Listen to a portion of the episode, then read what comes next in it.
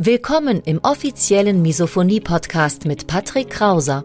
Misophonie, der Hass auf Geräusche, ist weit verbreitet, aber in der Öffentlichkeit wenig bekannt. Betroffene reagieren plötzlich mit Wut, Panik und Aggression auf Schmatzgeräusche sowie auf andere alltägliche Geräusche. Oftmals fühlen sie sich gezwungen, die jeweilige Situation zu verlassen.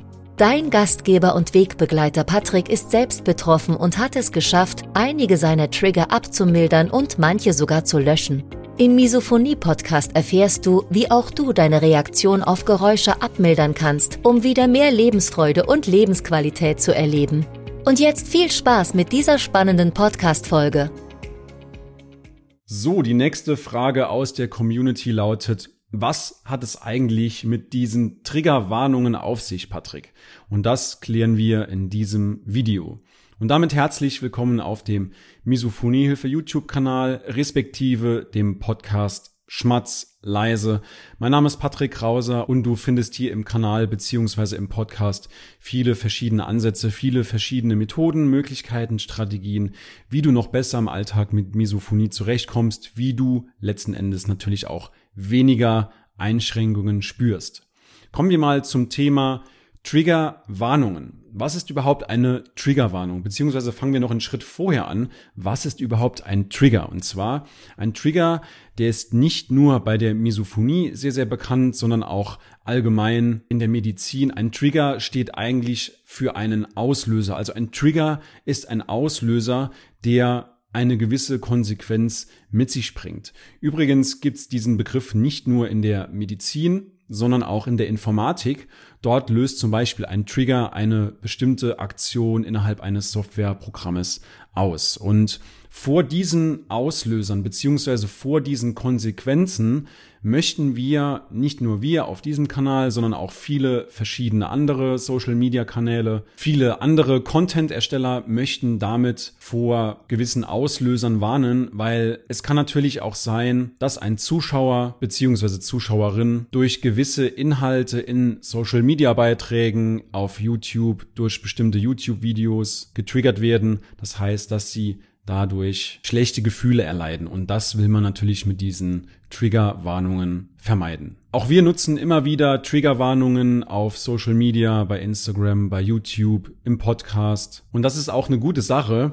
Bloß habe ich gemerkt, dass diese Triggerwarnungen obsolet sind, sobald es bestimmte Beiträge bei Instagram, bei Facebook über Misophonie gibt. Denn ein Misophoniker, und ich habe das selbst bei mir auch schon gemerkt, ein Misophoniker tendiert dazu, sofort mit seiner Liste an Triggern auf bestimmte Facebook-Beiträge zu antworten. Gerade vor zwei Wochen habe ich bei Facebook eine Umfrage gestartet mit der Frage, was ist dein größtes Problem hinsichtlich Misophonie?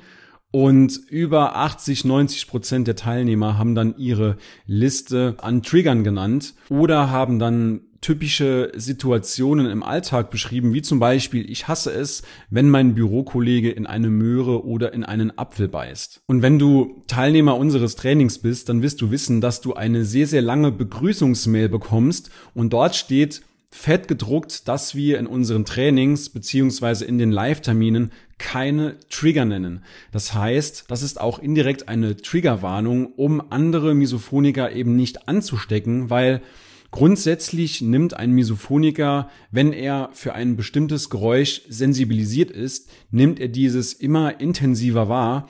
Und deswegen sagen wir auch bei uns im Training, bitte in den Live-Terminen keine konkreten Geräusche nennen, sondern umschreibt sie lieber. Zum Beispiel Geräusche aus dem Küchenumfeld oder beim Sport, wie auch immer, du weißt, was ich meine, um eben zu verhindern, dass Misophoniker Trigger von anderen Misophonikern aufnehmen. Und auch ich frage natürlich, wenn sich ein Betroffener bei mir meldet, dann frage ich natürlich, ja, was sind denn deine Trigger? Erzähl doch mal. Und wenn meine Ansätze nicht funktionieren würden, dann hätte ich vermutlich schon über 9000 Triggergeräusche, könnte gar nicht mehr richtig am Leben teilhaben. Deswegen bin ich umso glücklicher, dass ich meinen Weg mit der Misophonie gefunden habe und natürlich auch, dass ich diesen Weg dann auch anderen Betroffenen zeigen kann.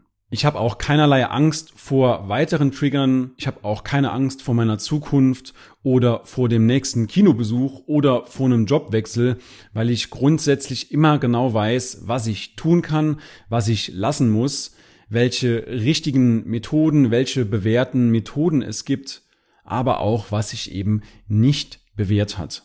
Und wenn du daran interessiert bist, dann melde dich gerne bei uns. Du findest wie immer unter dem Video beziehungsweise im Podcast in den Show Notes einen Link www.misophoniecoaching.de. Du kannst dich dort kostenlos, komplett unverbindlich bei uns melden, ohne Risiko. Wir telefonieren einfach mal ganz kurz. Du erzählst mir gerne auch deine Trigger und dann schaue ich, ob und wie ich dich unterstützen kann. Wenn das interessant für dich klingt, dann melde dich gerne bei uns und ansonsten hören wir uns in der nächsten Folge wieder. Bis dahin, dein Patrick Krauser.